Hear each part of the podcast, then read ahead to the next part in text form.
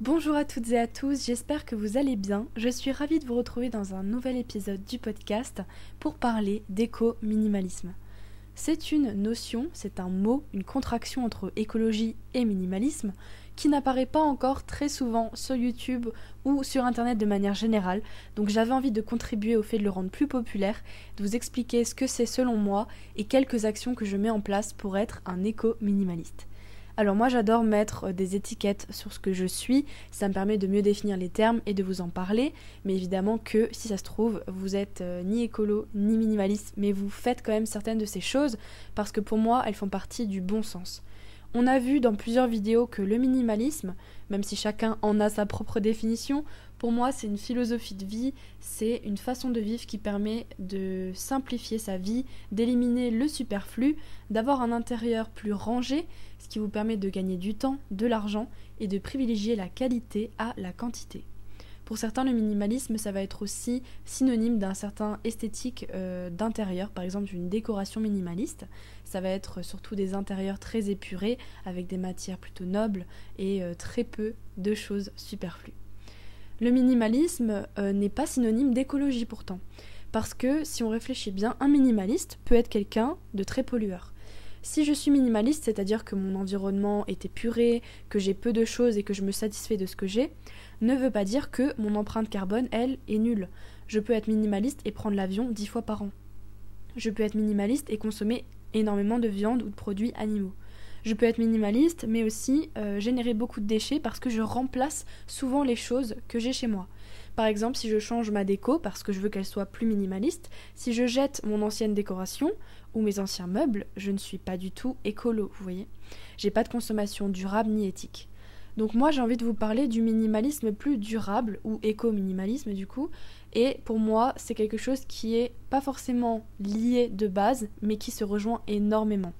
Je trouve que c'est deux modes de vie qui peuvent se rejoindre parce que si on vit avec moins et qu'on se satisfait de ça, on crée normalement moins de demandes parce qu'on aura moins envie d'acheter de nouvelles choses puisqu'on aime déjà tout ce qu'on a. En se posant des questions sur sa consommation, donc dans un cadre de vie minimaliste, on se rend compte souvent par soi-même ou par différentes sources que ça a un impact sur la planète. Tout ce que vous consommez, que ce soit vos choix alimentaires, vos choix en termes de vêtements, de décoration, le lieu de vie, euh, peu importe le véhicule, vous avez un impact écologique. Parfois on peut couper cet impact, parfois pas du tout. C'est pas tant le sujet de la, vidéo aujourd'hui, mais c'est pour dire que tout ce qu'on consomme a un impact. Donc si je suis minimaliste, c'est-à-dire que je consomme moins, a priori j'ai moins d'impact. Donc c'est pour ça que le lien, il est très facile à faire et que être minimaliste et écolo, pour moi, ça va ensemble. Pareil, en termes de consommation, si on va vers le zéro déchet, on voit qu'il existe des alternatives. Par exemple, euh, je vais prendre l'exemple de l'auriculi. Voilà, c'est quelque chose qui n'est pas très connu encore. Donc c'est en fait un coton-tige réutilisable. Vous en avez un et vous le réutilisez sans cesse. C'est toujours le vôtre et le même. Il sera durable dans le temps et minimaliste parce qu'il n'y en a qu'un. Alors que si vous achetez des cotons-tiges, déjà ils seront polluants et en plus vous en aurez beaucoup dans une grande boîte avec 100 cotons-tiges. Donc vous voyez que pour moi, le minimalisme, ça peut aller avec l'écologie sur l'aspect esthétique, sur l'aspect quantitatif, qualitatif, mais aussi sur évidemment euh, la pollution quoi. Donc, quelles sont les choses que j'ai mis en place euh, récemment ou depuis quelques années pour être éco-minimaliste? Alors, personnellement, la première chose qui m'est venue euh, à l'esprit quand j'ai préparé cette vidéo, c'est le fait d'aller à la bibliothèque. Je suis quelqu'un qui consomme habituellement énormément de livres sur plusieurs sujets. Avant, je les achetais neufs. Ensuite, j'ai vu que c'était beaucoup trop cher et que euh, c'était aussi quelque chose d'énergivore que de tout le temps aller acheter de nouveaux livres. Donc j'ai commencé à m'en faire prêter ou à les acheter de seconde main et me les faire livrer à la maison, par exemple sur Vinted. Chose qui est très sympa quand vous avez envie d'avoir une référence en particulier ou de posséder quand même vos livres.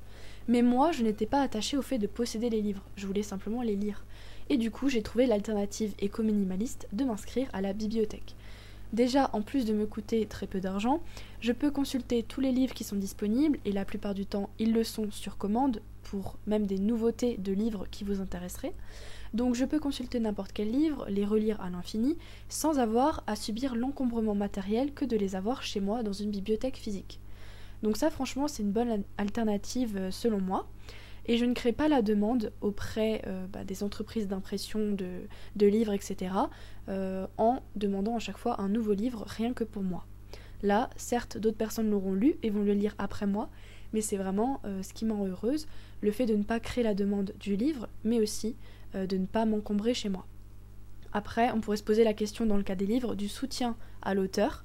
Alors j'estime que euh, personnellement, je peux soutenir l'auteur d'une autre façon, par exemple en likant ses posts, en repartageant les vidéos, en m'abonnant à leur chaîne, en faisant des dons, mais je ne vais pas acheter le livre physique et le garder chez moi pour qu'il prenne la poussière, voyez. En plus, euh, dans mon cadre de vidéo, je lis les livres pour les résumer parfois, et ensuite je ne les relis plus jamais. Donc ça ne sert à rien de dépenser mon argent dans quelque chose qui va rester euh, chez moi. Donc ça c'est un premier exemple. Ensuite j'en ai un second qui est euh, tout bête mais qui concerne la pollution numérique, c'est de se désabonner des mails, des applications, des, notifications, enfin tout ce qui est pollution numérique qui ne vous apporte pas de valeur. C'est un acte minimaliste parce que vous réduisez donc les sollicitations à l'achat. Euh, quand vous n'avez plus de newsletter, euh, de emailing pour des promotions, vous êtes moins tenté d'acheter. Ça pollue moins aussi votre boîte mail parce que franchement, avoir 350 mails non lus c'est juste quelque chose que je ne peux plus concevoir personnellement. Ça me rend beaucoup plus efficace dans mon traitement des mails aussi, et euh, j'enlève tout ce qui n'a pas de valeur pour moi. Donc vraiment, je me simplifie la vie. En dehors de ça, faut pas oublier que chaque mail envoyé ou reçu est une pollution numérique. De plus, si vous les stockez dans votre boîte mail, c'est encore pire.